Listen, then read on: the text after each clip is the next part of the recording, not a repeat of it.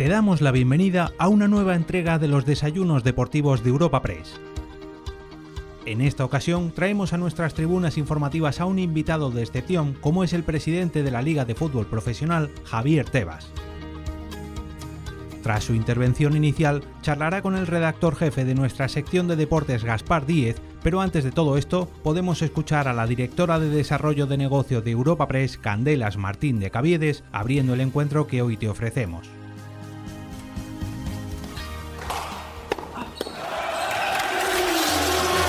Quieres estar al tanto de toda la actualidad deportiva, puedes visitar la sección de deportes de nuestro portal de noticias europapress.es. Javier, nos hace una verdadera ilusión escucharte hoy, pero antes permíteme que haga una pequeña reseña curricular tuya y después también veremos un pequeño vídeo antes de tu intervención. Javier Tebas Medrano, nacido en San José de Costa Rica en 1962, es licenciado en Derecho por la Universidad de Zaragoza. Es abogado ejerciente desde 1987 y fundó su propio despacho especializándose en Derecho de Empresa e incorporando después las áreas de Derecho Deportivo y Derecho Concursal. Su vinculación directa con el mundo del fútbol comenzó en 1993, cuando fue elegido presidente de la Sociedad Deportiva de Huesca, cargo en el que estuvo hasta 1998. Posteriormente fue consejero del Club Deportivo Badajoz y del Club Deportivo Toledo. Ya en 2001 fue elegido vicepresidente de la Liga y en 2003 representante del llamado G30, grupo que englobaba a 30 clubes más pequeños de la Liga para la negociación conjunta de sus derechos audiovisuales. Desde 2013 es presidente de la Liga, cargo en el que fue reelegido en 2016 y de nuevo en 2019. Javier Tebas compagina su trabajo al frente de la Liga con otras actividades, como ponente y conferenciante en diferentes foros, así como profesor en cursos de ámbito mercantil y deportivo, másteres y diplomas universitarios o privados. Tenemos mucha, mucho interés en escucharte hoy, Javier. Vamos a ver primero un pequeño vídeo.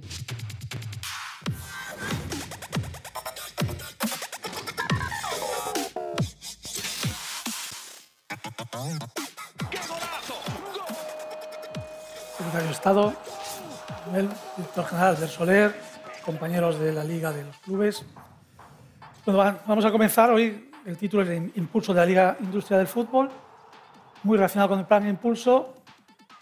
Me imagino que Gaspar me preguntará muchas cosas de la actualidad y deseo que me las pregunte además.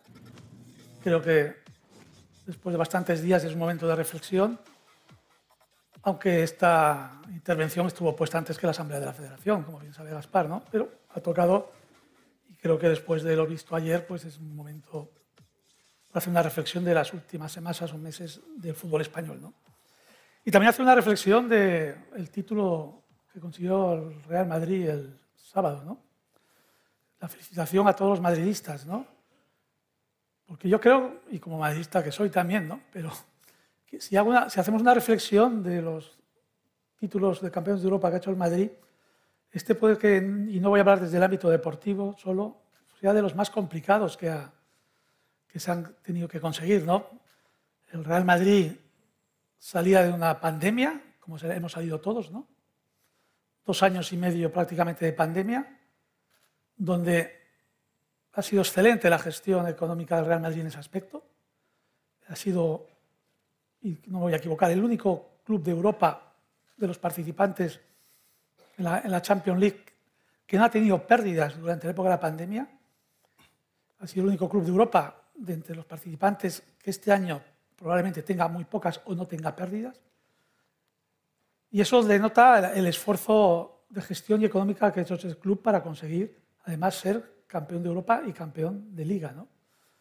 Y lo que demuestra en muchas ocasiones que no solo es un tema de dinero, no solo trabajar a pérdidas es como se consiguen los éxitos, sino creciendo y trabajando en un ámbito de la buena gestión. Enhorabuena al madridismo y a sus dirigentes en este aspecto. Ya sabemos que hay otros que no coincido con ellos, pero en este, sin duda, hay que ponerlo en valor en unas temporadas muy complicadas y con los enfrentamientos que ha tenido el Real Madrid. Yendo ya al título Impulso de la industria del fútbol, vamos a hablar de lo que es el plan Impulso.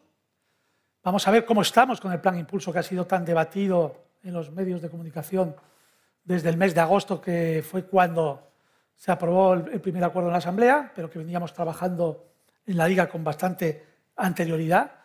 Pero desde esa fecha pues, ha habido, se ha hablado muchísimo en los medios de comunicación y vamos a ver cómo estamos hoy y vamos a hacer un, repaso a la situación. ¿no? Destaco que como mensaje que el plan Impulso nos permite anticipar 20 años inversiones que, no se harían en los clubes si no fuese como consecuencia de la existencia de un plan Impulso. Los clubes tienen unos objetivos evidentemente deportivos. Los clubes tienen unos objetivos evidentemente conseguir sus éxitos deportivos, bien competir en Europa, bien no descender categorías, bien ascender categorías, y eso lleva muchas veces merma a un perfil de clubes en inversiones que tienen que suponer a lo mejor el crecimiento de clubes, pero que si tú las haces, merma su capacidad competitiva porque no pueden invertirlas en, jugadores o en técnicos. Y por lo tanto, era importante idear y tener un plan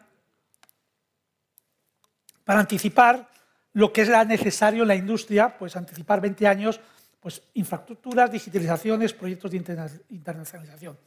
Por eso nació el Plan Impulso, para anticiparnos la mayoría de los clubes a 20 años de inversión que hubiesen llegado, como mínimo, muy lentamente, si es que hubiesen llegado en alguno de los casos. ¿no?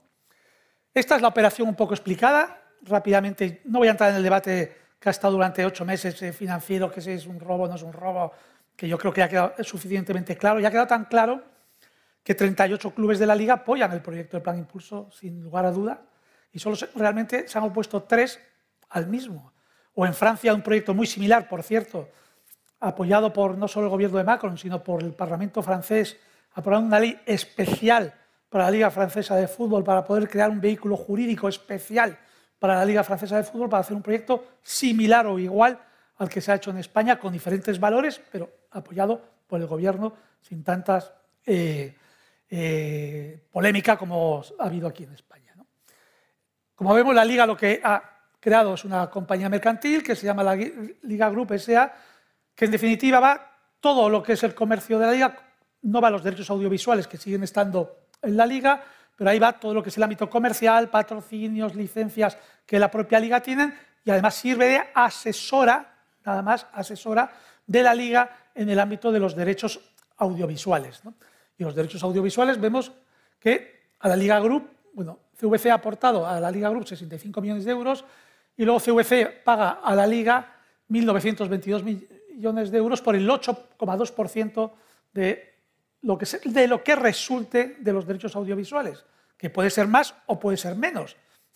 Recientemente, y hoy abriremos algunos sobres, en el tender nacional, en cosas pequeñas como el abierto, que era de 5 millones, no ha ido nadie. O sea, no, siempre se crece en los derechos audiovisuales, que aquí parece que todo se crece. ¿no? Vamos a ver si después viene alguien en el tender abierto, pero que no es tan fácil. Pero en cambio aquí hay que pensar que CVC es el 8,2 de los crecimientos o, de crecimientos de la liga que podamos tener. Esperamos todos que sean crecimientos, además más con la ayuda de CVC.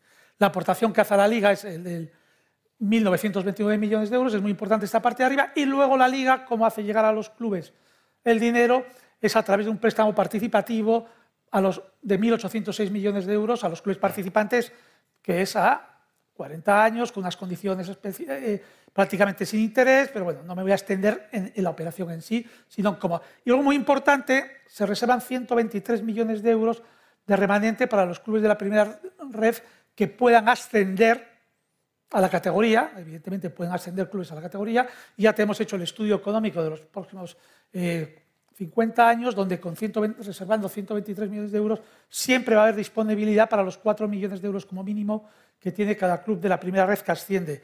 Asimismo, hay un remanente para los clubes actuales de la primera red que deseen adherirse a un préstamo participativo durante los próximos 40 años, que ellos, los clubes, ya conocen, pero que la Real Federación Española de Fútbol pues, pone pegas para esa categoría, que posiblemente podamos hablar después de él. Bueno, esto es la operación y ahora vemos cómo, cómo vamos. ¿no? Recordamos que lo importante de la operación, de ese dinero que hemos visto que reciben los clubes, de los 1.806 millones, es obligatorio destinar el 70% a infraestructuras. Para anticipar esos 20 años que he dicho antes, las, inversiones era clave que tenía que tener un destino finalista. No podía ir a jugadores, porque si, el dinero va a jugadores se hubiese inflacionado el mercado, hubiésemos creado un problema importantísimo en el fútbol. Es muy importante entender los movimientos macroeconómicos del fútbol para darnos cuenta que muchas decisiones que se pueden tomar desde nuestra organización o desde Europa o desde incluso con las leyes o el gobierno se puede indirectamente hacer muchísimo daño a la estabilidad económica de una industria como es el fútbol, a la estabilidad económica de la competición.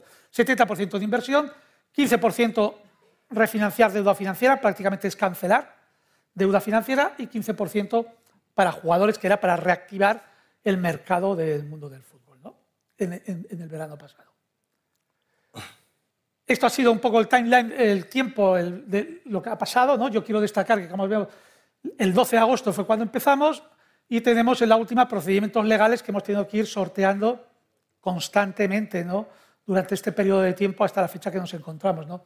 Yo recordaré pues, el 12 de agosto, pues, solo un detalle, ¿no? para ver cómo se ha intentado pues, boicotear este, este, este, la Liga Impulso como un elemento fundamental del crecimiento del fútbol, en opinión, insisto, de la mayoría de los clubes de fútbol español. ¿no?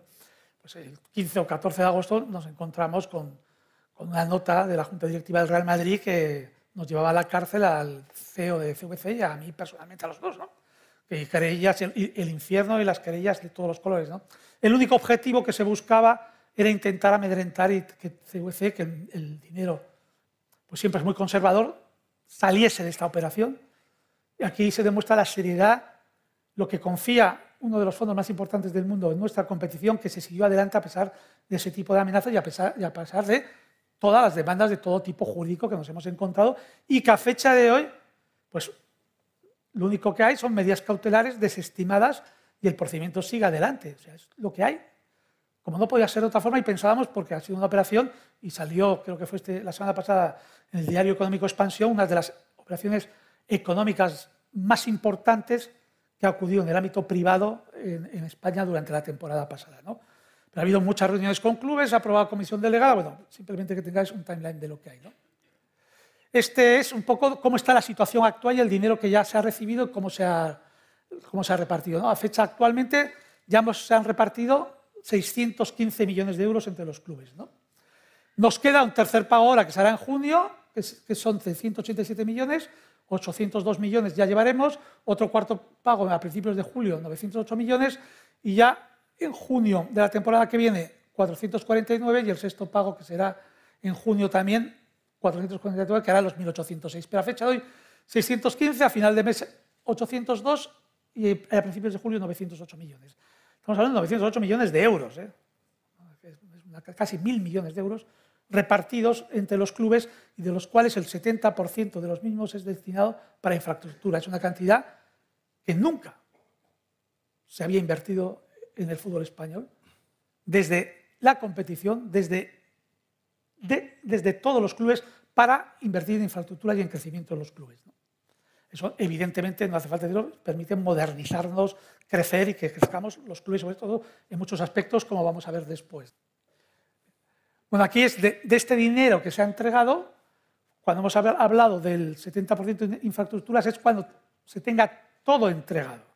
Mientras tanto, los clubes pueden destinar parte a alguna cuestión u otra que según vean de, ese dinero. Es decir, el 70% cuando terminemos en junio de la temporada que viene debe ser destinado a infraestructura en todos los clubes. Mientras tanto, pues cada uno decide eh, un poco cómo estructurar lo que van recibiendo. Como estamos viendo, ya el 40% de los 615 millones, 244 millones ya ha sido para infraestructura. 33%, 199 para deuda, para jugadores 100 millones y de remanente que todavía queda por asignar, porque todavía eh, no, se ha, no, decidido algunos clubes si, si, va a ser para jugadores o va a ser más bien para infraestructura casi todos, pues quedan por reasignar 70,2 millones de euros de este importe. Importante porque, claro, no es solo dinero, sino es un trabajo conjunto de todos los clubes de la liga, los que están en el impulso y los que no están en impulso. Porque lo que pretende la liga es que se pueda optimizar de una forma colectiva en la estrategia el, dinero, las inversiones para crecer los clubes y, por tanto, la competición. Nos reunimos el 1 y el 2 de marzo, como veis, en un evento que hicimos en la Liga Impulso en Por Aventura. En ese evento que hicimos en Por Aventura, que duró dos días, asistieron 355 personas, 355 ejecutivos de clubes, de todos los clubes de la liga, menos uno. Acudieron a, y ahí se estuvieron dando las charlas por las diferentes áreas de la liga, de cuáles son los objetivos por área. Recuerdo que somos 16 áreas, somos muchísimas áreas, pero sobre todo los afectados. ¿no? Hemos creado el 28 de marzo una oficina de talento, que es una oficina donde sirve para seleccionar personal, porque creemos que en los clubes de fútbol de España, en algunas áreas, eh, todavía falta talento, talento y hay que fichar buen talento para poder crecer. Y entonces ha creado una oficina de talento que sirve como ayuda de selección de personal a los clubes de fútbol. ¿no? El 30, entre el 31 de marzo y el 24 de abril se han mantenido reuniones individuales con los clubes de, fútbol por parte de nuestra estructura interna de la liga que se ha creado, de la Liga Impulso también, para ver los objetivos que querían aspiracionales y ver cada club es diferente en su crecimiento y cuáles son los objetivos. No es lo mismo hablar a lo mejor con los objetivos que necesita el Sevilla que los objetivos que puede necesitar Osasuna, que recientemente ha inaugurado el estadio de el, Sadar y encima pues le han dado como mejor estadio del mundo. Cada uno tiene diferentes y entonces hay que alinear, hay que ver y hay que ver cómo se destina el dinero en cada lugar, pero con el claro que sea un crecimiento, que mejoremos la liga, no queremos estadios mediocres en la liga, queremos grandes estadios, no queremos estadios que no estén digitalizados, queremos estadios digitalizados, no queremos clubes que no estén digitalizados, queremos clubes digitalizados, pero cada uno primero tiene su capacidad de inversión y cada uno tiene sus objetivos o ya tiene su estructura creada con anterioridad. ¿no? Después, entre el 4 y el 12 de mayo, se han tenido, con, mira, en esa hemos habido, quedó destacarlo, 888 asistentes. Se han mantenido reuniones con 888 personas diferentes de los clubes. Gestión del cambio también ha sido trabajar con los clubes y además con bastante éxito de asistencia, con 114 personas, el cambio que se viene. Aquí se habla mucho de, digitalización o se habla mucho de internacionalización, pero claro, con este nivel de inversión que vamos a introducir de fútbol de 2.000 millones en los próximos dos años, hay que estar preparado para esa gestión del cambio, hay que estar preparado para la digitalización, hay que estar preparado para el personal con talento que vamos a incorporar. ¿no? Y luego, pues ya una vez hecho todo este tipo de reuniones, entre el 10 de mayo y el 10 de junio de estos días, ya estamos con un desarrollo, un plan de desarrollo, unos planes estratégicos individuales de cada club. ¿no? Bueno, entre junio y diciembre tenemos todo este tipo de, reuniones con, la Liga. En cada club hay un contacto principal encargado de la Liga Impulso y vamos a tener, pues ya vemos reuniones con el contacto principal, hay varias en junio, revisión del plan en julio. Como veis, pues está todo, hasta el junio del 23, todo previsto lo que hay que hacer eh, eh, con los clubes en el plan evento. Tenemos, por ejemplo, en el mes de febrero volveremos a reunirnos los ya serán, me imagino que vendrán 400 ejecutivos de la liga para seguir y eso será todos los años. Aproximadamente lo vamos a hacer dos veces, una reunión general, independiente de las reuniones por áreas que vamos teniendo todos los años, con, todos los meses o semanas incluso con los clubes. ¿no? Hay, por ejemplo, de funcionamiento, tanto la comisión delegada de la liga, que es nuestro órgano de gestión, como el comité de dirección interno, que es un órgano de gestión interno, todas las semanas, y en el caso de comisión delegada, todas las reuniones siempre hay un punto de orden del día y siempre habrá durante muchísimos años, que es el plan impulso y ahora es la creación y después será la eficiencia y cómo estamos consiguiendo pues, mayores ingresos y mayor eh, notoriedad de lo que queremos de la liga. Proyectos principales. estamos en estas comunidades autónomas, vemos que las más rojas son las donde más inversión hay, pero vamos a ir viendo en cuáles. ¿no? En Andalucía, 416 millones de euros. ¿no? Eh, eh, eh, ejemplos de proyectos que se van a hacer que lo veamos. Sevilla va a remodelar el Estadio Sánchez Pizjuán y la ciudad deportiva, y también va a hacer internacionalización. El Granada mejora la remodelación del nuevo Estadio de las Cármenes. Aquí hago un llamamiento un poco, ahora que vamos con la, candidatura del Mundial 2030, vamos a tener unos campos absolutamente modernos para poder competir y no tener, al, contra los otros candidatos no, vamos a, tener nada que envidiar porque nuestros campos, con dinero propio, con dinero propio de los clubes, como vamos a ver, van a estar perfectamente preparados para poder acometer el Mundial 2030. No necesitamos dinero público para esas reformas, lo decimos porque el dinero público, en mi opinión, se tiene que destinar a otras cosas en este país, más que si los clubes tenemos en sus campos, tienen esta capacidad de inversión, que el dinero público se destine a, otros temas que ya no soy yo quien para decirlo, sí para decir que estaremos preparados. El Betis también obras de mejora en, el estado Benito Villamarín, construcción de nueva ciudad deportiva, el Cádiz obras y mejora también en el nuevo Mirandilla, un proyecto de ciudad tecnológica, el, Almería remodelación del estado del juego mediterráneo, Málaga remodelación también del estado de Rosaleda, el Gran Canaria también ampliación de la ciudad deportiva y mejoras del estadio. Estamos viendo que todos están haciendo reformas en los estadios, en este caso en Andalucía. Vemos iniciativas de digitalización, vemos Betis y Sevilla, plataforma de datos. Todo el mundo está en ese proyecto. ¿no? Ejemplos, aquí tenemos las fotos, un poco lo que hemos explicado antes de lo que se está haciendo y las reformas en estos estadios. Comunidad de Madrid, 371 millones de euros, ¿no? lo mismo. El Atlético Madrid, todo lo que es el entorno del, eh, del Estadio Wanda Metropolitano, pues va a hacer lo que era su proyecto de ciudad deportiva, campos, todo lo que está ahí, y también va a mejorar el tema de internacionalización. El Getafe lo mismo, reforma del, del Coliseo. Vallecas, un campo muy necesario de reforma, yo creo que por fin vamos a ver reformas en Vallecas en las próximas temporadas. ¿no? El Leganés, el Corcón, el Fuenlabrada, aunque bajen, siguen teniendo dinero para inversiones. ¿no? Y todos tienen iniciativas de digitalización, algunos de los proyectos que hay. ¿no? En Murcia, Comunidad Valenciana y Murcia, ¿no? Pues bueno, aquí me refiero al Valencia, ¿no? Vamos a ver si se resuelven los problemas políticos en Valencia y se puede terminar el estadio que ya lleva nueve años parado una, estructura en Valencia, ¿no? con el dinero de CVC y con algo de fondos del Valencia, van a poder terminar el nuevo Mestalla. ¿no? Villarreal ha empezado ya las obras de reforma del, del, Estadio de la Cerámica ¿no? y lo va al final a rodear completamente. ¿no? El Elche también reforma los estadios, el Mallorca ha empezado también ya las obras. ¿no? Y todos, como vemos, también con iniciativas importantísimas de digitalización. ¿no? Navarra y País Vasco, pues lo que va a hacer, eh, vamos a ver lo mismo, estadios, ciudades deportivas. Osasuna, fijaros, pues en el caso de la Real Sociedad destaco que va a renovar la ciudad deportiva, va a ser una sede para la Real Sociedad de Fútbol Femenino, construcción de un mini estadio, de mini estadio de 4.000 personas y sede para hockey sobre hierba, que también lo ponemos porque aquellos clubes que históricamente tienen secciones de otros deportes, en este caso tiene hockey sobre hierba, si no me equivoco, femenino, pues también se va a incluir en este proyecto. La, Real Sociedad también mucha digitalización, es un club muy avanzado. Eibar, construcción de la nueva ciudad deportiva, que ya sabéis que hace una ciudad deportiva en una zona muy complicada. Construye una cantera y también vemos pues, el, el, eh, Osasuna, que terminará las obras del Sadar, pero que ha sido elegido el mejor campo, bueno, y más digitalización. En Cataluña, 153 millones, lo mismo, destacó el español que hace un hotel emblemático, todos la ciudad, el Huesca una ciudad deportiva, pues bueno, todos con, los ejemplos que aquí tenemos.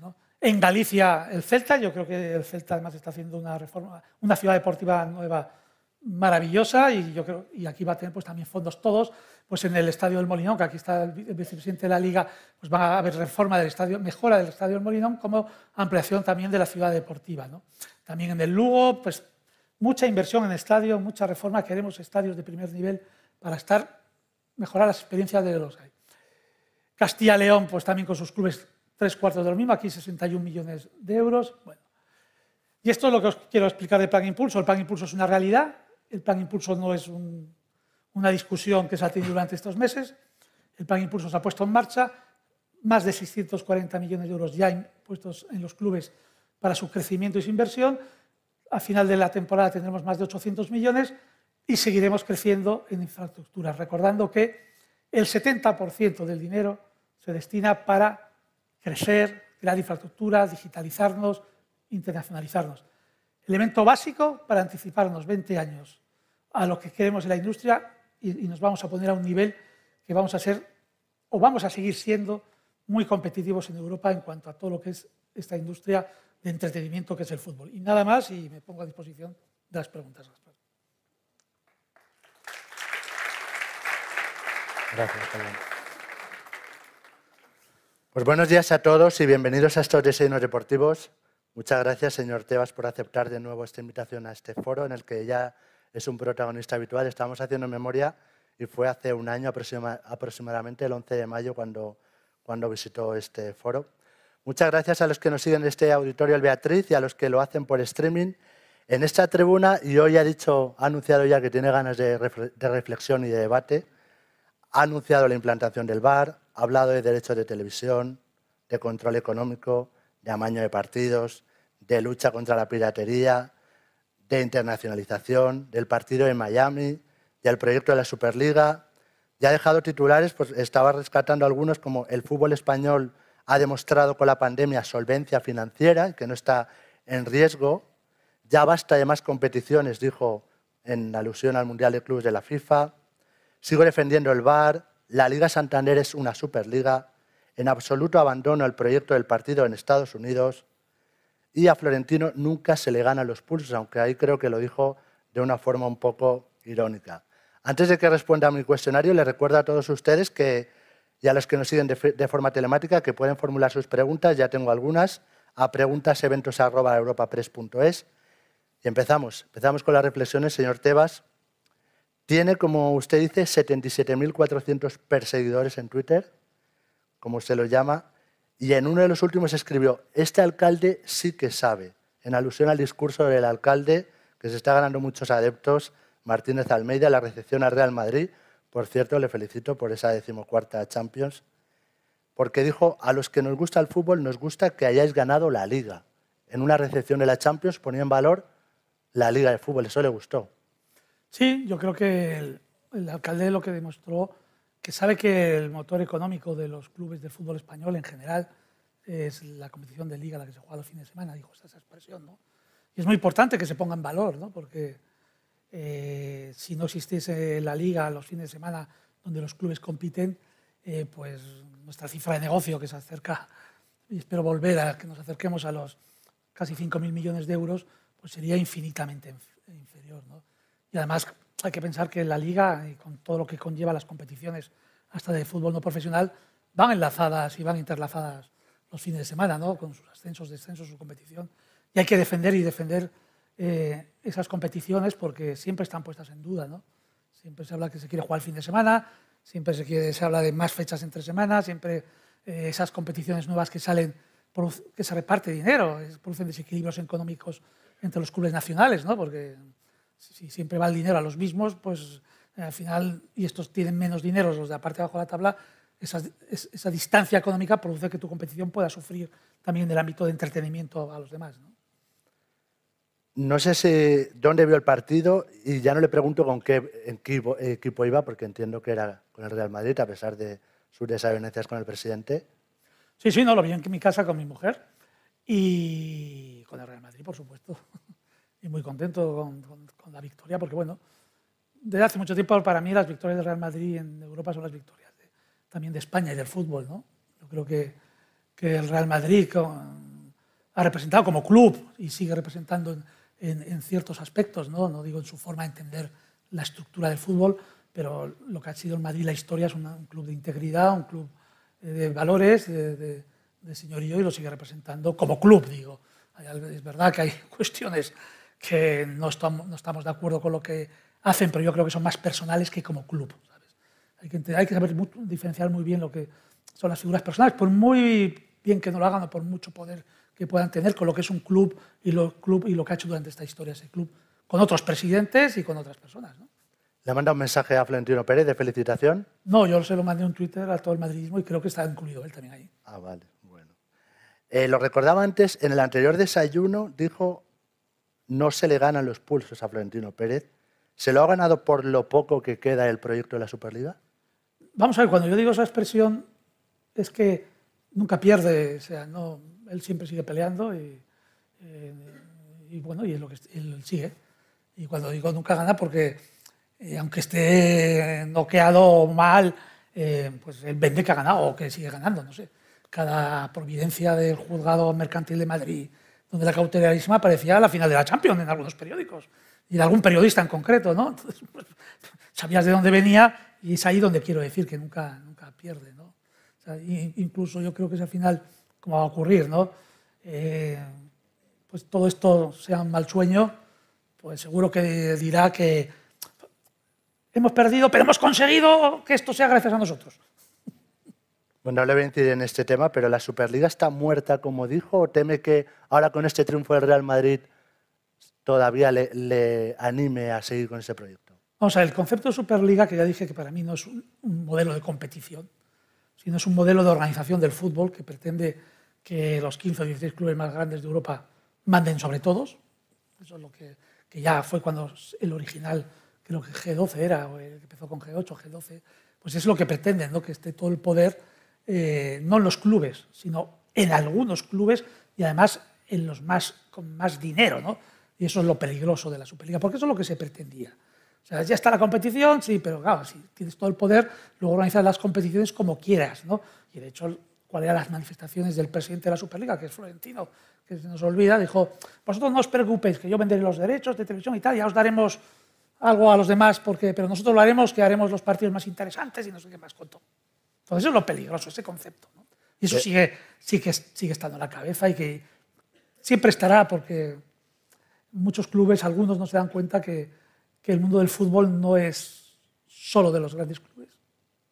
El mundo del fútbol es de todos los clubes, grandes y pequeños, porque a veces cada uno está en unas categorías diferentes, pero que hay que saber intentar conjugar los intereses, que es muy complicado entre todos, pero si tú dejas que solo esté el capacidad de decisión en los más grandes, hacen desaparecer todos estos, se mueren.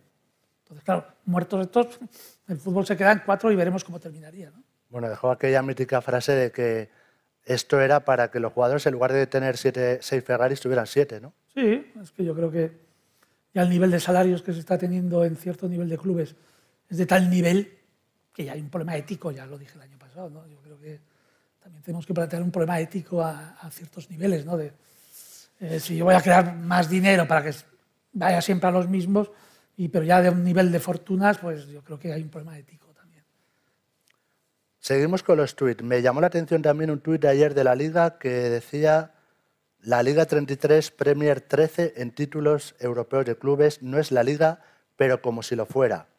Afortunadamente esto sigue siendo un deporte y no solo gana los petrodólares de los clubes Estado. ¿no?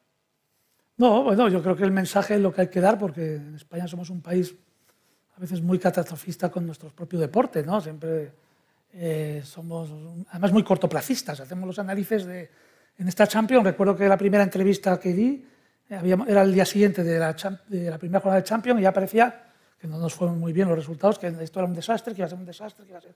Y no, y yo creo que eso es un recordatorio pues, en el siglo XXI de lo que es, ¿no?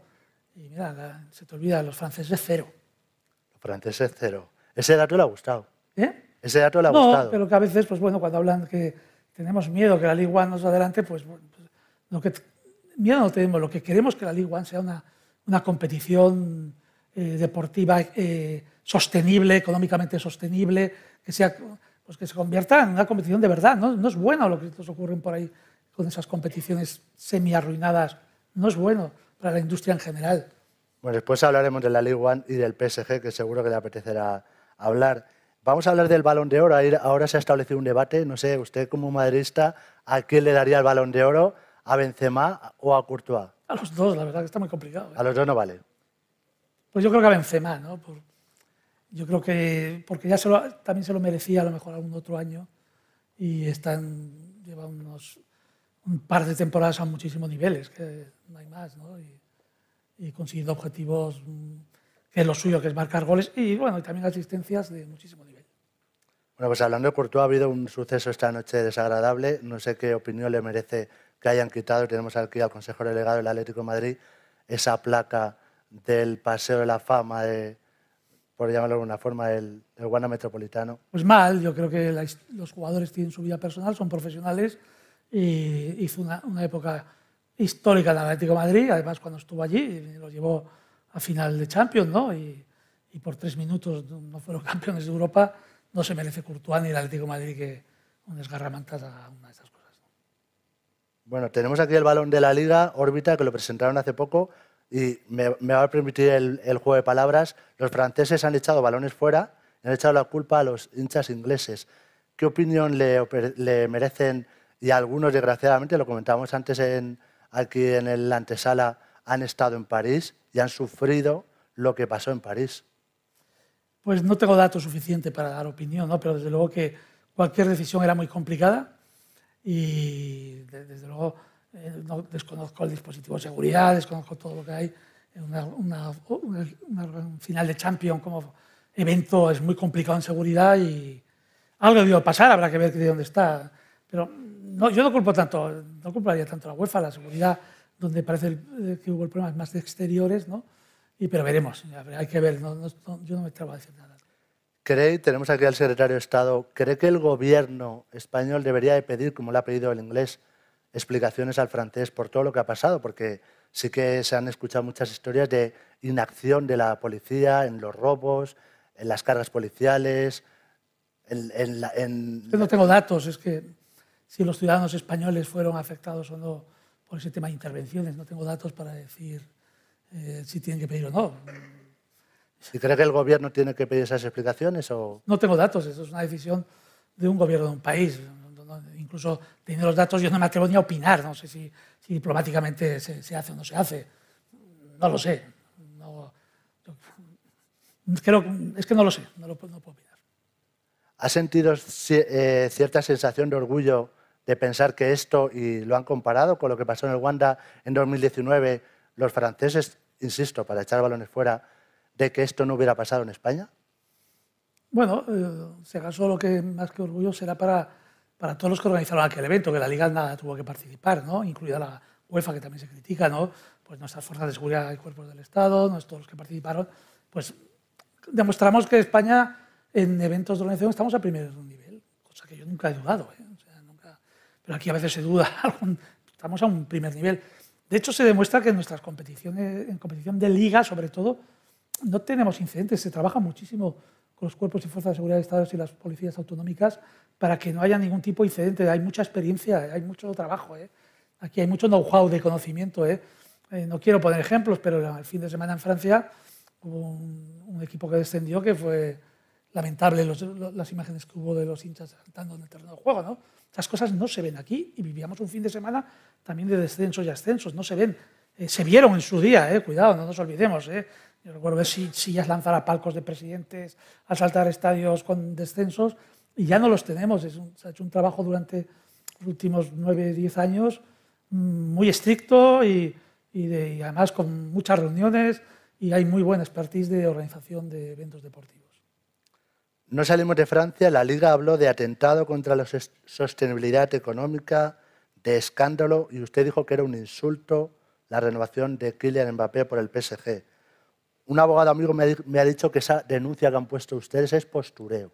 ¿Usted cómo, usted cómo lo, analiza y hasta dónde van a llegar en este asunto? Diría tu abogado amigo mío que no puede hablar de algo que desconoce, ¿no? Eso lo primero. Bueno, sí que lo conoce, ¿eh? pero... No, la denuncia no, seguro que no que la que vamos a poner mañana o pasado uno de estos días ya. Primero ante la UEFA vamos a hacer, de verdad, eh, yo no voy a responder al presidente de la Liga Francesa porque es la misma carta que me enviaron hace, cuando lo de Messi. Pasa que es un presidente diferente, es lo mismo, ¿no?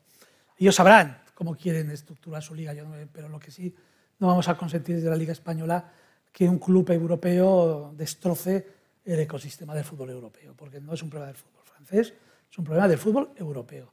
Por eso nosotros vamos a, en breve, y ya está redactada, está en fase de revisión, de hecho ayer la estuve revisando, la denuncia que vamos a poner ante la UEFA del, en el caso del PSG. Y no, es postureo, son, son datos económicos que por suerte son objetivos, ¿no? es decir, un club que iba perdiendo 300, 400 millones de euros en las últimas tres temporadas. Este año, no lo digo yo, lo dice el equipo, lo dice el equipo, va a ir a 600 millones de masa salarial, va a terminar esta temporada con unas pérdidas de unos 300 millones de euros y con unos ingresos comerciales mayores que el Real Madrid, Manchester United y el Barça. ¿no? Una cosa que nadie se los cree. ¿no? Y con esas pérdidas, con 600 millones de euros de masa salarial, más que el Madrid, que el Barça, que dio ficha renueva a Mbappé. ¿no? Por unos importes, me da lo mismo si son 100 netos o, brutos, ¿eh? y 300 de es que me da lo mismo. Es que es imposible, es que es imposible si no hay pues engaño en los patrocinios o aportaciones de capital a un nivel superior al que, al que tiene establecido la UEFA. Entonces, por ahí nosotros es lo primero que vamos a hacer, pero no nos vamos a quedar esta vez aquí. Vamos a acudir a Francia, ya hemos contratado a los abogados franceses y vamos a, denunciar la postura del PSG ante el órgano de control económico que, depende del Estado que tiene Francia y vamos a denunciar ante los tribunales administrativos ahí esta situación. Porque, insisto, no es un problema de Francia, es un problema de del ecosistema del fútbol europeo. Y también vamos a acudir a Suiza, vamos a ver a qué organismo, ante una situación que nos parece increíble, ¿no? que es que el presidente del PSG en Suiza, ¿no? ¿Cuántos gorros lleva? Porque yo no sé qué lleva. El presidente del PSG, luego se debe quitar uno y es el presidente de ECA, la Asociación de Clubes de Europa que está dentro de la UEFA. De pronto se lo quita y es el presidente, está en el ESCO de UEFA y de pronto se pone el presidente de Bing Sport, la cadena de televisión mayor que hay en Midelets, que claro, solo tengo que decir que UEFA vende en esa zona del mundo más de 500 millones de euros. Entonces, dígame usted en qué posición está. Claro, eh, oiga, ¿es que puede hacer lo que quiere porque este señor tiene mucha dependencia económica de la UEFA Es que no puede ser. Y tenemos que... Yo siento que nos parecemos los Robin Hood europeos, yo he hablado con otras ligas, algunas se va a, posiblemente adherir, pero ellos no van a ponerse en la trinchera. Pues yo no soy de los que, mira, no te pongas, no es, mi problema. Yo os advierto que como miembro del ESCO de UEFA, como presidente de la Liga Española, esto es lo que hay que hacer para defender el fútbol europeo y por lo tanto el fútbol español y lo vamos a hacer y, diga lo que diga el presidente de la Liga Francesa o me diga quien me diga cualquier llamada. Ya, se me conoce en Europa como soy. lo que no voy a hacer es ir a un disco de UEFA y sentarme aquí a dos con Nasser Al-Khelafi y decir, oye Nasser, después en la cena nos tomamos un pincho, ¿no? Oye, oye Nasser, deja de hacer trampas, porque lo que estás haciendo es joder al fútbol. Que te lo he dicho más de alguna vez, ¿no? Pero, pero como no hace caso, tenemos que seguir le llegó a decir incluso que era casi tan peligroso como el proyecto de la Superliga. No, es que es tan peligroso como el proyecto de la Superliga. Porque una, de las razones que alega los clubes de la Superliga, y con razón, es esta asistencia a estos clubes, que además vamos a tener que cambiar el nombre porque yo vi que, vi que el presidente Ceferín se equivocó el otro día. Porque en el fondo hablamos de clubes Estado, porque son clubes Estado, pero en el fondo a nosotros nos da lo mismo que sea un Estado el dueño. El problema son la actitud que tiene al ser el dueño del club. Como no tiene las pérdidas le da lo mismo, ponen el dinero que quieren, te engañan con patrocinios vinculados al Estado. Ese es el problema. Que, Qatar Investment sea el dueño del PSG, pues yo no me quejo de eso. Me quejo que utilizan esa figura del Estado para aportar dinero sin, sin problema a las pérdidas que tengan o engañar con los patrocinios. Nosotros no es que sea un club Estado, pero tenemos un club cuasi Estado de un supermecenas, que el Almería, que ha subido ahora a la Liga Santander. Nosotros hemos controlado esa, figura en, la Liga Smartbank. Nos han permitido un club a pérdidas constantes, ni muchísimo menos. Nos ha permitido poner dinero a mansalva con el objeto de, y eso lo sabe perfectamente su presidente, que es ministro, por cierto, de Arabia Saudita, con el cual tuvimos varias, no quiero decir discusiones, sino explicaciones de cómo funciona el modelo económico para que el fútbol sea sostenible económicamente.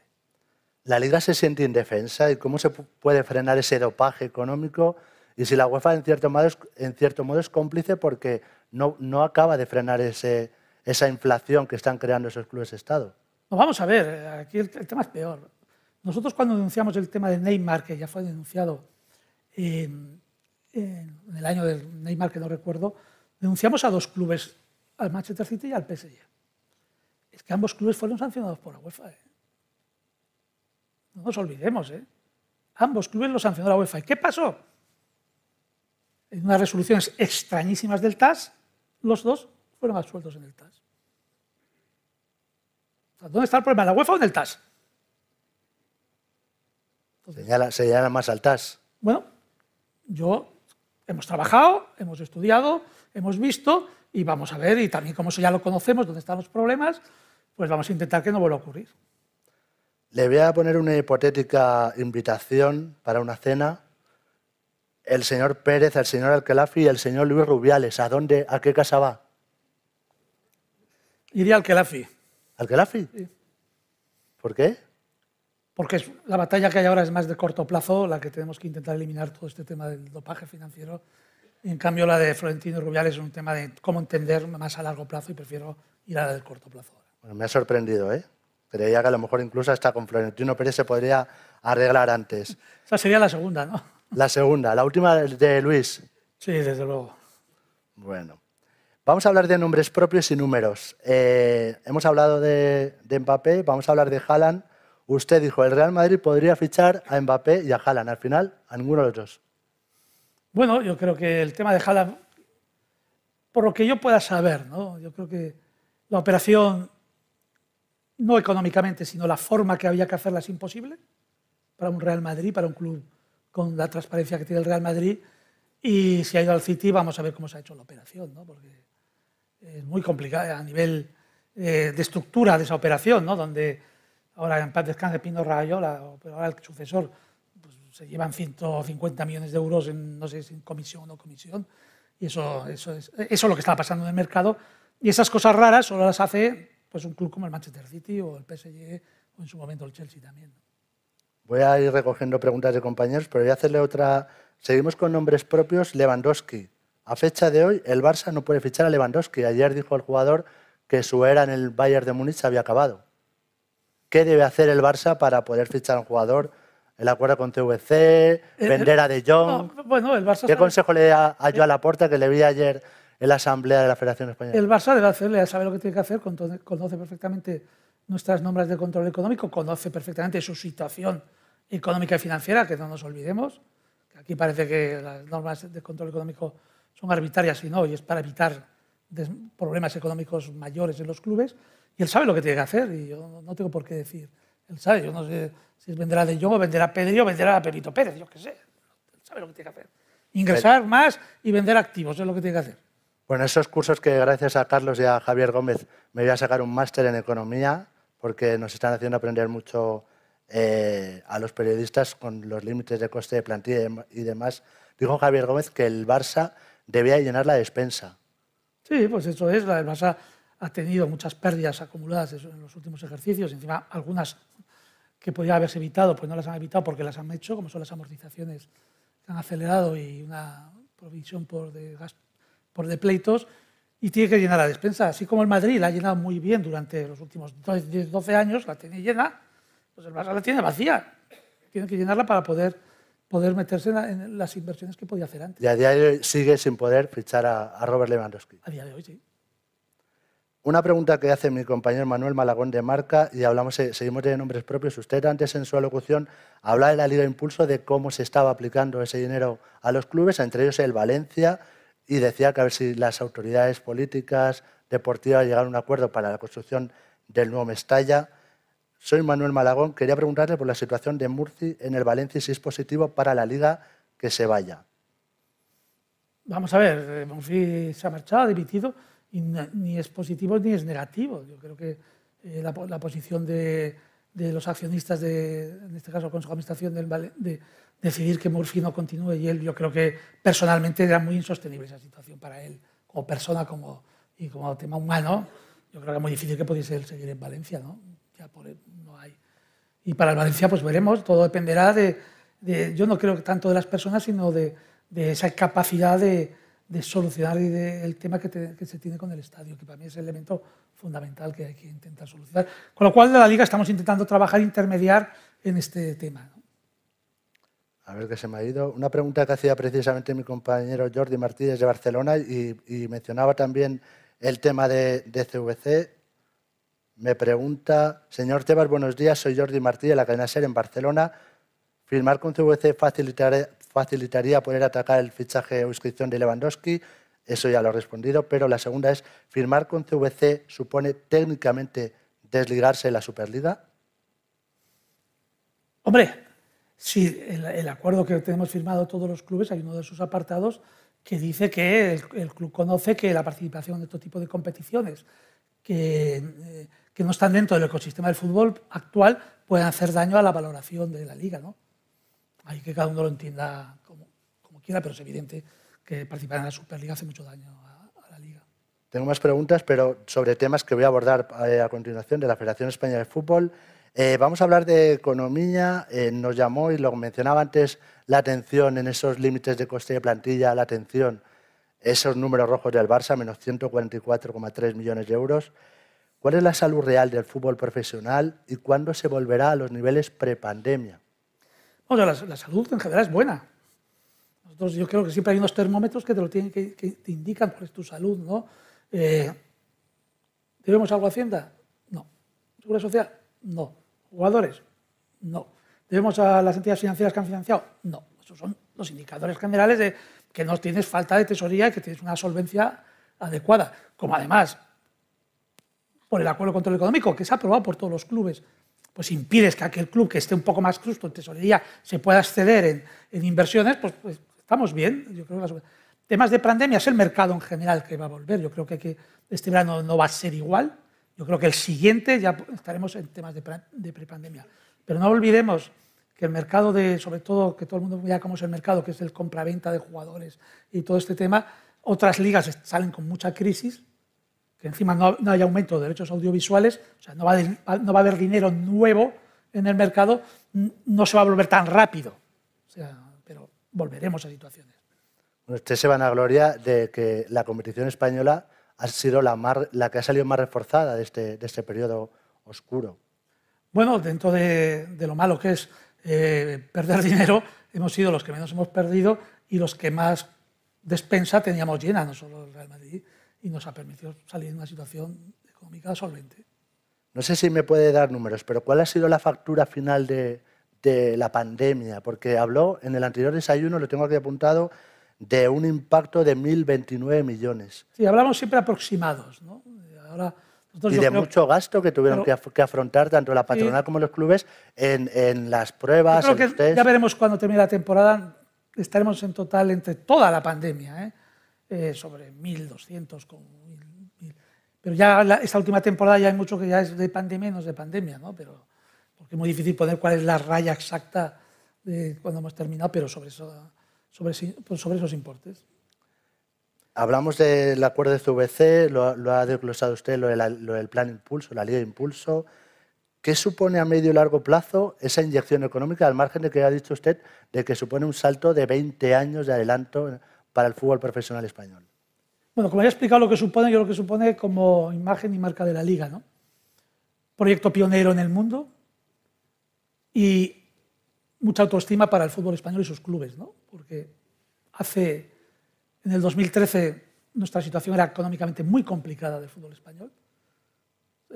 esos, termómetros, esas puntas de iceberg, 700 millones de euros de Hacienda, 80 millones a la agencia tributaria, 90 millones a jugadores, los bancos ni prestaban dinero. Hemos pasado de esa situación en nueve años a que uno de los fondos más importantes del mundo confíe en la liga en sus, que para su inversión crezca y confíe en la liga en 2.000 millones de euros. Eso es una señal de, la liga es una competición seria, tiene unos clubes serios y una competición donde se puede ir a ganar dinero, que es muy lícito, que nos hará ganar dinero a todos, ¿no? pero en nueve años producir ese cambio. ¿no? Sigo mirando preguntas de compañeros, pero vamos a hablar de las relaciones con las instituciones. Está aquí el secretario de Estado para el Deporte. Eh, entiendo que después de aquellos pactos de Viana, ya que quedan un poco remotos, la relación con el gobierno es cordial. ¿Qué espera de esa ansiada ley del deporte? Bien, vamos a ver, yo siempre lo digo, cuando hablamos de relaciones, es que parece que siempre buscáis, ah, somos amigos, vamos a cenar con el secretario de Estado. Es que eso no son las relaciones institucionales. ¿no? Las relaciones institucionales tienen que ser de acuerdo conforme a la ley, conforme a las cosas que ocurren, y yo creo que son perfectas en ese aspecto, con diferencias que puede haber en temas, porque corresponde, porque desde la posición del Estado no es lo mismo que una entidad privada que gestiona una competición tan importante como el fútbol, pero son perfectas porque tenemos los canales de comunicación adecuados, eh, hay, hay mucha fluidez y esa es la que se debe tener en, este tema. Pero yo, con, José Manuel Franco yo no, lo, yo no lo llamo el sábado para irme a tomar un vino. Oye, José Manuel, vamos a tomar un vino. No, no, ¿verdad? Pues no. Hay que pensar que, hay que saber diferenciar yo creo que en eso siempre ha sido mi estilo de trabajar y yo creo que en este caso el CSD también lo mantiene en esa línea. En cuanto a qué esperamos de la nueva ley del deporte, pues bueno, sobre todo que lo que he venido diciendo siempre, sé que hay muchas enmiendas, sé que están aquí a los que saludo a los portavoces de los grupos parlamentarios del Partido Socialista y del Partido Popular, que siempre que se toma una decisión, una enmienda, un cambio, una ley, que se miren bien los efectos que se causan en el sector. ¿no? ¿Por qué? Porque somos un sector de industria, el 1 casi 40 del PIB de este país, un sector que ha sido muy fortalecido de la pandemia, un sector de exportador de primer nivel de este país en bienes y servicios, lo digo, son casi 800 millones netos que cada ejercicio económico eh, importamos de divisas, de, lo que vendemos fuera, de lo que hacemos en casa, que no hay casi nadie que lo haga, que miremos bien los efectos. Luego está el tema deportivo, pero es muy importante porque es que hay cientos de miles de puestos de trabajo que dependen de esto. Muchísimos deportistas dependen de la asignación que, la liga, que hacen los clubes, está entregando al Consejo Superior de Deporte, a la Federación Española de Fútbol, muchísimos. Y hay que tener cuidado, que esto nació un 2015 como siempre llega el dinero, parece que está siempre, cuidado, si tú de, este importe dices, y baja la mitad, por eso la Superliga es muy peligrosa, te baja la mitad, va a llegar menos al Estado, va a llegar menos a, otros deportes, va a llegar, claro, hay que tener mucho cuidado los efectos que se toman. Yo es lo que pido, que se reflexione en los efectos que se crean, que no se oigan solo las cosas, venga, ya las tengo aquí, ¿qué efectos se causan? Según el Anuario de Actividades Deportivas, la industria del deporte genera más de 400.000 puestos de trabajo. El deporte en general, yo te hablo del fútbol. ¿eh? Sí, sí. Como le gusta tanto hablar de la industria del deporte. Vamos a dejar de hablar aquí, estamos hablando usted y yo mucho, y no lo veo porque me molestan un poco los focos, pero al fondo de la sala hay alguien que quiere hacer una pregunta con micro, por favor. Hola, ¿se me oye? Sí. Hola, ¿qué tal? Buenos días. Cristina Barba de la cadena SER. Mira, yo quería preguntarle, eh, a raíz de la asamblea que, hubo ayer, ¿qué opina sobre el, sueldo de Luis Rubiales eh, aprobado, los eh, más de 600.000 euros brutos anuales y los 3.000 al mes por ayuda por el alquiler de la vivienda? Gracias. Bueno, voy a aprovechar la pregunta de la Federación, ya que no me hace Gaspar. Me han dicho... Voy a aprovechar esa porque esa es, muy morbosa, ¿no? pero también daré mi opinión, ¿no? Pero ya que me han dicho que ayer se puso de fondo la asamblea mientras preparaba el desayuno. No, tengo otras cosas que trabajar, tengo el resumen de lo que hay. No. Yo creo que de la asamblea lo de menos de ayer es el suelo de Rubiales y los 3.000 euros de vivienda. ¿eh? Eso queda morboso porque se ha discutido mucho. Yo creo que hay que hacer una reflexión importante de lo que pasó ayer. ¿no? Porque yo he esperado muchos días en, dar la opinión de todo lo que ha ocurrido. ¿no? Entonces, creo que es un momento para, para darla ¿no? y ponerla. Primero, ayer día 30 es más importante. Había dos asambleas en Madrid, ¿eh? la de la Federación y la de AFE. Y el presidente de FIFA solo fue a una. Habrá que preguntar. No se pudo ni escapar ni tres minutos, no se pudo ni llamar, no sé. A mí me llama la atención bastante, ¿no? Porque cuando la toma de posesión de Rubiales estaba el hermano Infantino y el hermano Ceferín, ¿no? Ahí, todos ahí. Ahora el hermano este, ahora solo fue un hermano ayer, que es Alejandro Blanco, ¿no? que esa está en todas, esa no se pierde fiesta alguna. Esa es la primera reflexión que hago. ¿no? Luego, la segunda, que para mí es importante, ¿no? es que la gestión de la federación ha sido impoluta y por eso se inician ataques en general. ¿no? cuando se hace esa manifestación impoluta con todo lo que uno ha visto y que se ha reconocido, empezó a recordar la serie de Cuéntame, ¿no? o, películas en blanco y negro, ¿no? otra vez el pasado. ¿no? no se puede hablar. Todos esperábamos una asamblea que se iban a dar explicaciones. ¿no? Había que dar explicaciones, oiga, gestión económica 30 millones, oiga, hay que explicarlo bien.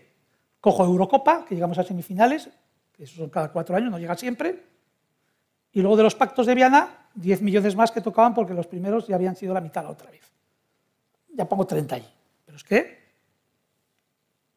reconocen 6 millones de euros, creo que son, de pérdidas de los pleitos con MediaPro, que son los caprichos de Tomás González Cueto, del presidente Rubiales y de Andrés Camps. Los caprichos de excluir a un competidor en los procesos de concurso del el VAR y de la Copa del Rey. Y eso ha sido por la gestión, no por, esa impoluta gestión.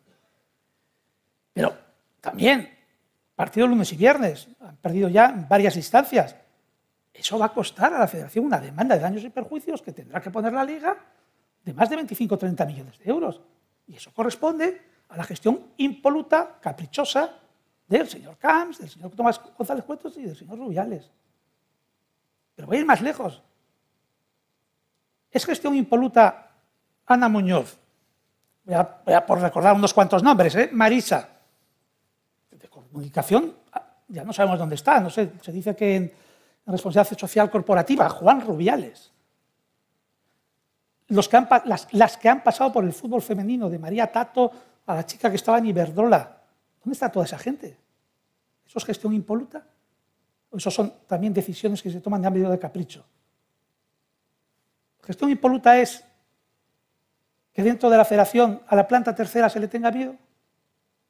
Gestión impoluta es decir a la intervención general del Estado en la operación Sule, donde la Liga pide explicaciones de nada más y más menos que 260 millones de euros del periodo de la época Villar, que no, que no está justificado, no diga que se haya volado.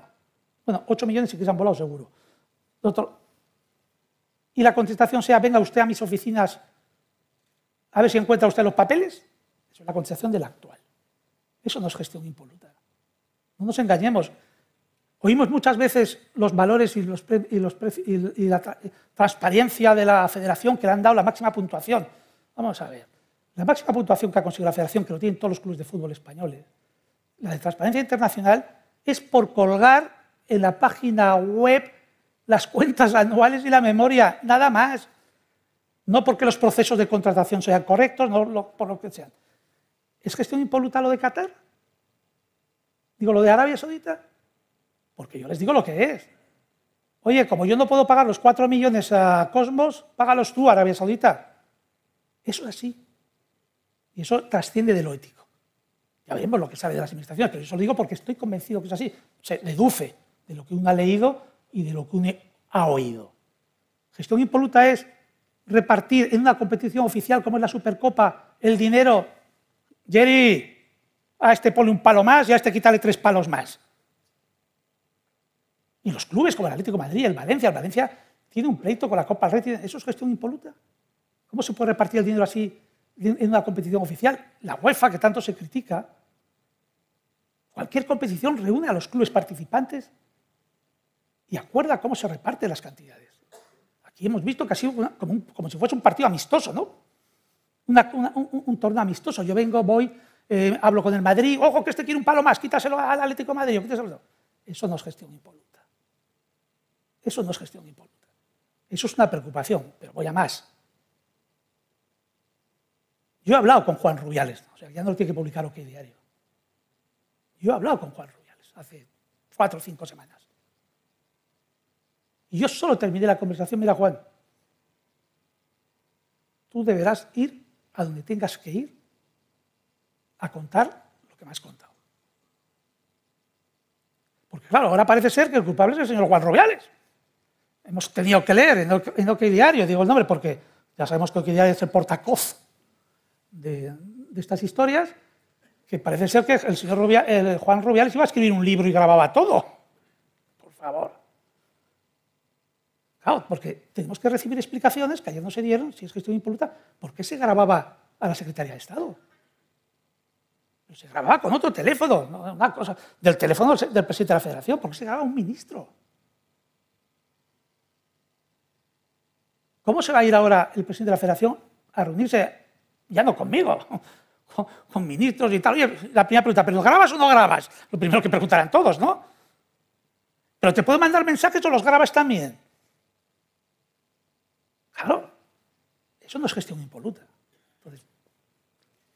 o esto se pone serio, o no sé qué puede pasar aquí, porque es que se han roto todas las líneas rojas, se han puesto todas las líneas. Encima, estamos con el victimismo. Es verdad que a nadie le gusta que le hackeen un móvil. Bueno, ya no sé si es hackeado del móvil.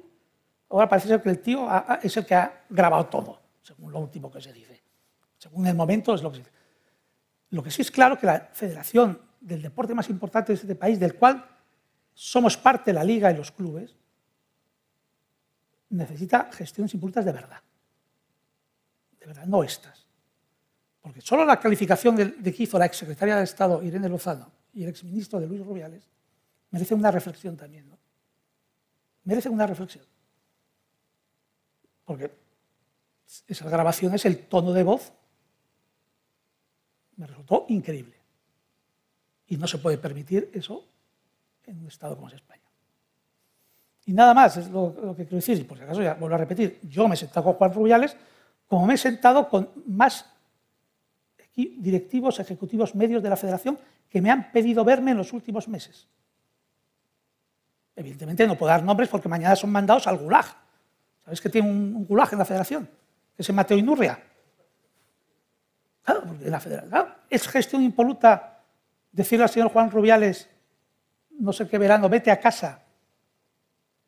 Y estás seis meses en casa cobrando, pero sin trabajar.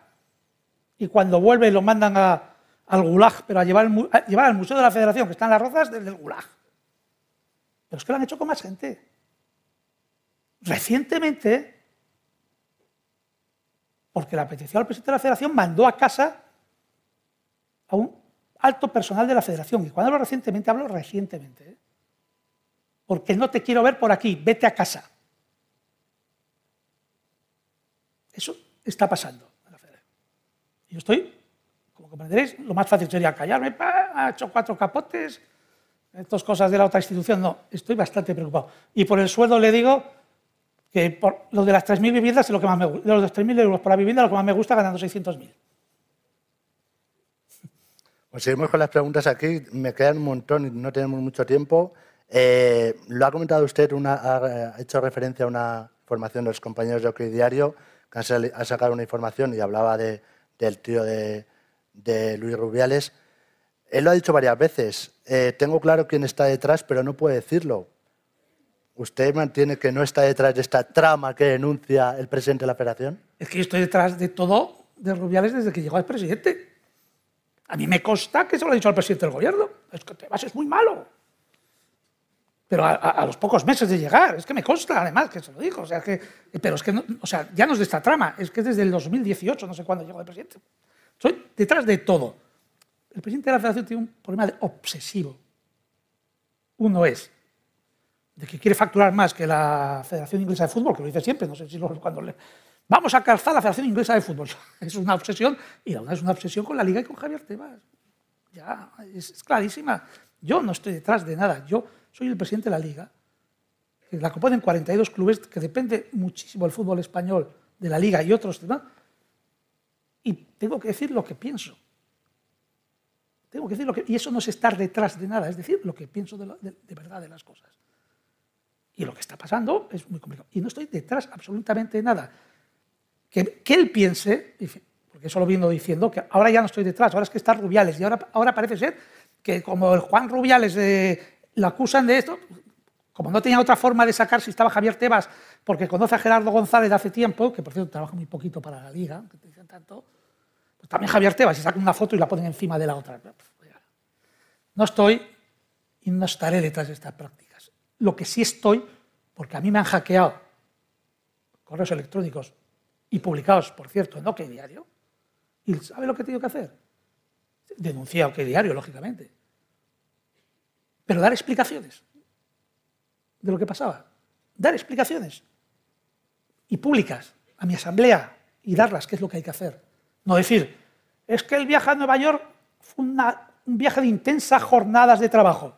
Qué fácil hubiese sido las intensas jornadas de trabajo que fueron en pero parece ser que esas intensas jornadas de trabajo no dio explicaciones ayer y lo dijo así. ¿Por qué no lo hizo? Si fueron de jornadas, si fueron tan intensas, se acordará, ¿no? Lo lógico es llegar ahí y decir, oiga, mire, lo de Nueva York estuve con Pepito, Juanito, Pepito. Con uno estuvo que yo lo sé de casualidad, porque me viene a ver mucha gente. Tomar nota. Tomar nota. Hacemos un desayuno con todo lo que sabe. Por eso te digo, porque al final, como ¿Por qué me viene a ver la gente? Porque es el único que me quejo de Rubiales. ¿En el, siguiente desayuno me va a contar lo que le contó Juan Rubiales? No, no, porque Juan Rubiales es una conversación que casi pienso de verdad que fue de abogado a persona que me vino a contar unas circunstancias que no debo por qué contarlas, ni, muchísimo menos. Lo que Juan Rubiales no es ni inductor de nada, es una víctima de una situación que ocurre en la federación, nada más. Y una persona a lo mejor con ciertos valores, que dice, oye, es que está pasando esto, ¿dónde voy? Pues creo que se ha puesto a disposición de la Fiscalía, está a disposición de un juzgado, y es donde se tiene que ir, que cuesta, ¿eh? porque el problema que hay muchas veces, cuando tienes un buen sueldo en una institución y ocurren cosas, pues no te atreves a denunciarlas o no las haces porque pierdes tu puesto de trabajo y es muy difícil conseguir uno en las mismas condiciones económicas. Bueno, le hago una pregunta que me formula Stephen Newman y por cierto lo ha mencionado usted, Gerardo González es buen amigo y pongo la mano en el fuego por pocas personas y la pongo desde luego por Gerardo, que está por aquí con nosotros. Así que un abrazo para él. Eh, Stephen Newman, ante la negativa de la Real Federación Española de Fútbol, ¿qué podemos hacer para beneficiarnos de los fondos de financiación destinados a la primera REFEP del plan Impulso que la Liga estableció con CVC? Pues nosotros vamos a poner en marcha, porque creo que el convenio es muy claro, habla de vehiculizar. Quien tiene que vehiculizar no quiere porque interpreta la norma ¿no? de una forma que, o la expresión se equivoca, como se equivocan tantas cosas, y bueno, pero, y lo tenemos que hacer porque no se pueden perjudicar esos clubes, es que no puede ser. Es que es voluntario, es que encima es voluntario. que, tal como está además esa categoría, la primera red, otra cuando se habla de gestión impoluta, hable con los clubes, hablen con los clubes, pero de verdad, no con un WhatsApp que les manda pidiendo que por favor se adhieran a una carta en apoyo unánime del presidente de la federación. Hablen de cuerpo a cuerpo, que yo lo he hecho con la mayoría de los clubes de esa categoría. La categoría deficitaria, la ruina que están. Pero no porque no sea buena la categoría estructurada a nivel competitivo, es porque no se ha trabajado ni un control económico, no se ha trabajado correctamente los ingresos, no se ha trabajado. Y claro, cuando no se trabajan las cosas, pasa lo que pasa. Los clubes se están arruinando. Le pido respuestas telegráficas, por favor. AFE, después de aquellas elecciones que usted calificó como, no sé si de serie de Netflix, ¿cómo son las relaciones con David Aganzo y qué le pareció, lo aludía usted antes, ese homenaje que le hicieron ayer al señor Villar, Infantino y el propio David Aganzo? Bueno, pues hace, hace bien en homenajear a aquellos que considera que debe hacerles un homenaje, ¿no?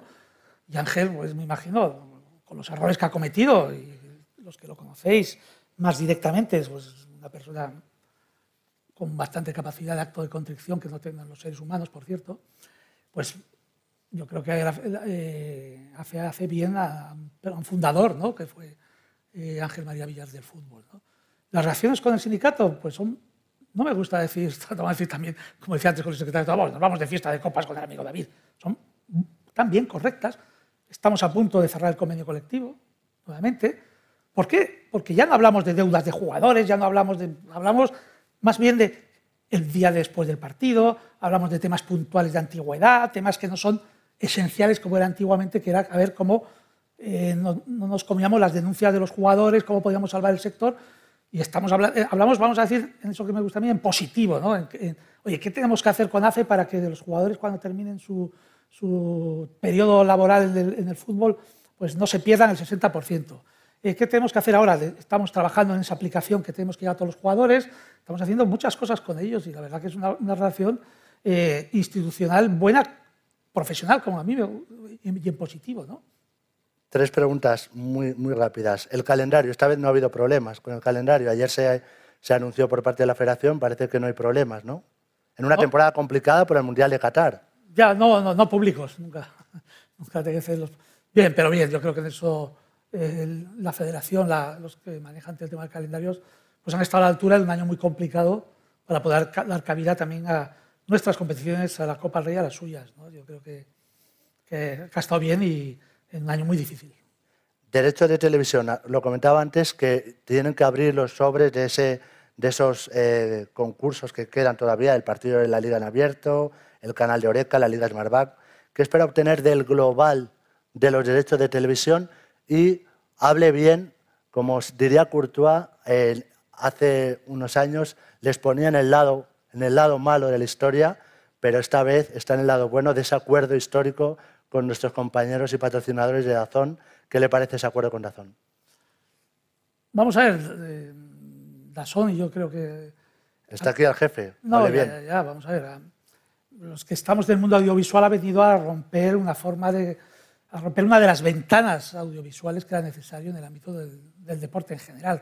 Cuando hablo de romper es pasar del mundo todo IPTV, que IPTV es Telefónica, es Orange, y tienen su OTT, los que son abonados, pues aparecer una OTT del deporte como ya estaba, sobre todo en el ámbito de las motos, y ahora pues, pues viene a romper esa dinámica y viene pues también a que cierto público del mercado y que no quiere estar eh, fijo en una plataforma, pues esté a lo mejor en la banda ancha en Digi y pueda haber pues, cinco partidos de liga o pueda haber las motos de la Fórmula 1. Viene a abrir un mercado y unas ventanas muy necesarias y en un momento muy adecuado para el fútbol, que ya no es una cuestión económica, ¿no? sino cuestión de que o lo hacíamos ya o pasaba esto ya o íbamos a perder un tren del cambio muy importante en el mundo audiovisual, del deporte en general. ¿no?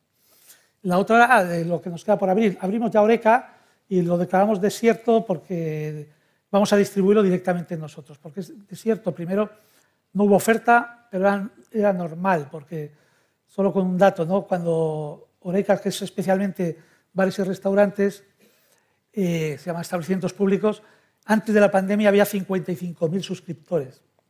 Ahora, este mes en 32.000. Quien quisiese tendría que dar una cantidad tan pequeña que sabía que nosotros no íbamos a aceptarla. Entonces vamos a trabajar porque es un producto que confiamos mucho. Ya hemos trabajado durante estos últimos años en cómo funciona el negocio y yo creo que en este mes anunciaremos temas importantes dentro de que nosotros somos los distribuidores del canal. En clips y, primera, y abierto de primera eh, viene la semana que viene abrimos los sobres porque hemos dado una, segunda oportunidad. Son precios valorados en 5 millones el abierto, fijaros que es muy poco, y 7, no los clips, perdón, los resúmenes, 10, perdón, los resúmenes. Ya hemos tenido una oferta por 7 millones, vamos a ver lo que viene la semana que viene. Pero son valores pequeños en el global. ¿no? Eh, lo de Oreca sí que tiene mayor valor. Y luego la segunda división se abre dentro de un rato en el Consejo Superior de Deportes. Eh, ya me anticipo nuevamente que se están cambiando las cosas en el mundo porque es mi obligación saber lo que está pasando. ¿no? no creo que tengamos ofertas porque creo que vamos a volver a pasar a un tema que casi ocurre con, con, con la Liga Santander, de ser la liga la que distribuya directamente un canal a todos los operadores. ¿no? Y eso puede ocurrir, es factible que con la Liga Smartbank ocurra esa, esa cuestión. También se ha trabajado, hemos visto cómo está, hemos hablado con muchos operadores, con todos y, creo que puede ocurrir, pero los sobres se abren después. ¿Y la subida? Que decía que no era doble dígito. Con conformar, ya lo dijo, bajar muy poquito, nos conformamos en global. ¿eh? El mercado, vamos a ver, siempre, aquí siempre es subir, ¿no? Después de una pandemia de dos años y medio, y es complicado subir. en Italia han bajado un 15%, en Alemania un 10%, en Inglaterra un 13%. Eh, nosotros en el residencial hemos igualado, en, Francia bajaron un 40%. No siempre se sube y vamos a estar una época, cuidado, que no vamos a subir como la gente piensa. ¿eh? Vale, pregunta Francisco Cabrero sobre qué tiene la liga eh, previsto alrededor de los aficionados y en relación a eso, en el anterior desayuno dijo que no en absoluto renuncia a ese partido en Estados Unidos que forma parte de ese joint venture con Relevant Sports eh, en ese metaverso que usted dice que la liga está trabajando en la digitalización desde el año 2014, llega un acuerdo con el señor Rubiales, póngale fecha cuándo puede ser ese partido de Estados Unidos. No lo sé, pero es que piensa que el partido de Estados Unidos está dentro de mis mesa de trabajo, no sé, ya está la 38 No es un tema prioritario cuando tú tienes temas, igual que cuando tienes relaciones con el gobierno, temas que son complicados o que ya sabes que son imposibles, que no los pones en la mesa, es que es perder el tiempo. Y yo creo que para poder jugar un partido de Estados Unidos, si el presidente de la Federación sigue siendo el que está y mucho tiene que cambiar para poder hacerlo, no voy a perder ni 10 minutos al, día, bueno, ni un minuto al día en ese planteamiento. Está por si un día surge la posibilidad, pero no está como elemento estratégico clave de pelea, ni muchísimo menos, porque no, no lo quiero. ¿Qué vamos a hacer con los aficionados? Pues hay que pensar en... Ayer mismo tuve yo una reunión con la Asamblea de Aficiones Unidas de los presidentes de las peñas de dos horas y media donde me, pudieron preguntar de todo. Pues nosotros seguimos trabajando en una plataforma de entradas que ya funciona muy bien en la Liga Smartbank. Queremos ver si la podemos eh, extender a, los equipos de la Liga Santander, que es más complicado. Estamos trabajando con los aficionados, estoy hablando en este caso de los que van a los estadios y de los que se desplazan de, turismo deportivo, lo hemos hablado con las comunidades autónomas, con, con ayuntamientos donde tenemos equipos, porque creemos que es un elemento dinamizador y de tanto de experiencia del aficionado como de, la, de, los ayuntamientos y de las comunidades autónomas cuando se producen desplazamientos de los equipos. Estos días, este fin de semana se produjeron muchísimos, pero durante la temporada se, se producen muchísimos y queremos dinamizar y que el turismo deportivo en el ámbito del fútbol crezca con lo, más posible. ¿no? Eso en cuanto a los que hay también estamos viendo, intentar mejorar las gradas de visitantes, porque es verdad que algunas desean, incluso la localización, la localización eh, no es la más idónea, pero también surge un problema que tenemos que ver cómo evitarlos, que, que este tipo de aficionados que se desplaza, que vamos a llamar es el aficionado pata negra de desplazamiento, pues a veces lo colocan con los ultras, ¿no? esos, que, esos que ensucian y molestan y todo que hay que cada vez, ojalá vayan quedando menos, pues también a ver cómo los recolocamos. Pues sí que hablamos de esas cuestiones. Ayer estuve dos horas y media con ellos. Para recuperar ese público joven, eh, se lo pregunté creo que en, en el anterior desayuno, lo vimos ahora en la previa de la Champions, caster como Ibai Llanos y como eh, DJ Mario demás, que, que, llegan mucho al público joven, ¿serán los que retransmitan partidos? Bueno, ya lo están haciendo en algún partido como el clásico, por es ejemplo. mi pregunta preferida, más que la de Rubiales. ¿eh? La de, cuando hablas no creo, ¿eh? porque la de Rubiales ha estado un cuarto de hora. Sí, porque era necesario después. Cuando hablas de recuperar, te refieres a, a que hemos perdido. ¿Dónde lo has sacado tú eso? Bueno, a mi hijo me, me, dice que quiere ver un partido cuando lo retransmite Ibayanos. Sí, no, pues mi hijo van los cuatro a los toros, les encantan los toros y no veo que tus hijos y la gente mayor, aunque va mucha más gente joven a los toros últimamente, por cierto, pero no todo el mundo ve los toros, evidentemente, ¿verdad? Si te riegas por tu hijo, te equivocas. Vale, me Yo no me río por mi hijo. ¿no? no nos abandonan, no es verdad. Nosotros, de verdad, hemos invertido mucho en digitalización en estos años, sabemos perfectamente las conductas de comportamiento de los usuarios y te voy a poner un dato. Es que lo primero no se puede comparar con épocas atrás porque datos de realmente de usuarios en redes sociales y lo que está pasando lo tenemos los seis últimos años, porque yo no recuerdo en el descanso irme al teléfono de góndola a, un, amigo, espera, que ha ido muy bien el, el, partido, luego al otro. No, no existía, ahora ha cambiado la forma de ver el fútbol. Y, y, hay que, nunca nos tenemos que olvidar de un detalle. La gente, ¿cuándo empieza a pagar por ver el fútbol? Porque hasta ahora paga el padre. Cuando hablas de los jóvenes, no pagan los hijos. Y eso es lo que hay que saber. ¿Qué, está pasando con los jóvenes que cuando tienen capacidad económica por sí solos, si siguen dando el fútbol o no? ¿Vale? O que tienes que trabajar todo lo que hay antes para que paguen por ver el fútbol y eso está pasando. ¿Y qué es lo que hay que trabajar? Pues las ventanas de TikTok, que por cierto, TikTok, TikTok, lo que más se ve de TikTok en el mundo, fútbol. TikTok no invertiría en la Eurocopa que ha invertido como patrocinador, si no tuviese una, una, red social de gente entre 12 y 24 años. ¿no? Nuestro canal de YouTube, con 7 millones de seguidores, el 35% menores de 20 años. No es verdad, la gente joven ve fútbol y sigue viéndolo. Lo que pasa es que hay que estar en esas ventanas y a lo mejor no ve. Nosotros no podíamos ver resúmenes de partidos, clips, porque no existían, pero es que ahora se ven y eso ahí genera esa afición. Y a nosotros que tenemos bastantes seguidores en, en Facebook y tenemos de esos seguidores bastante localizados quienes son abonados a la televisión de pago, la edad media de los que tenemos en Facebook, que también no son todos mayores, pero bueno, es una edad de mayor, estamos en 35 años. Esa conversión del millennial, porque el millennial crece, ¿eh? Sí, no, porque algunos piensan que el millennial se queda con 16 años, no, va no, creciendo y crece. se pone adulto y tiene una forma de pensar diferente, tiene otros comportamientos de consumo, tiene pues todo, empiezan a beber buen vino, empiezan no solo el cubata de la esquina. Claro, el, el, el, cerebro es que aquí parece que el, el, joven de ahora se va a quedar siempre igual, no, no, no. Y hay que ver ese, ese y nosotros lo trabajamos mucho eso. Lo que si es verdad, y lo vengo diciendo, se lo digo a muchas competiciones, no solo de fútbol, que no trabajen bien todas esas ventanas, después cuando lleguen esos 32 años podría estar descolgado del fútbol. Por eso nosotros estamos razonablemente satisfechos con los datos que tenemos de la gente joven y de esa traslación, al, cuando tienen 32, 33 años, que empiezan a pagarse ellos el fútbol, y ver esto es cuando hay que estar atento a lo que está pasando, pero todo eso hay que trabajarlo antes, y bueno, he dicho, nosotros uno de los déficits que tenemos en la liga, por ejemplo, en los clubes es más digitalización para trabajar más esto.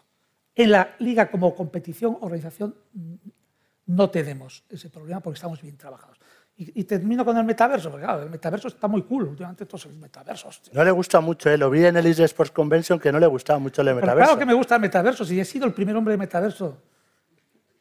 ¿El primero? Sí, bueno, en el año 2003... Yo no sé si ya... Había un avatar suyo en 2003. Es que en el 2000... Sí, perdona. Sí. Había, había, un metaverso que se Eso llamaba... es, esto es primicia. No, pero esto es verdad, además. Había un metaverso que se llamaba, ese primer metaverso que ha existido, que se llamaba Second Life. O sea, algunos de mi generación tienen que haber estado en Second Life.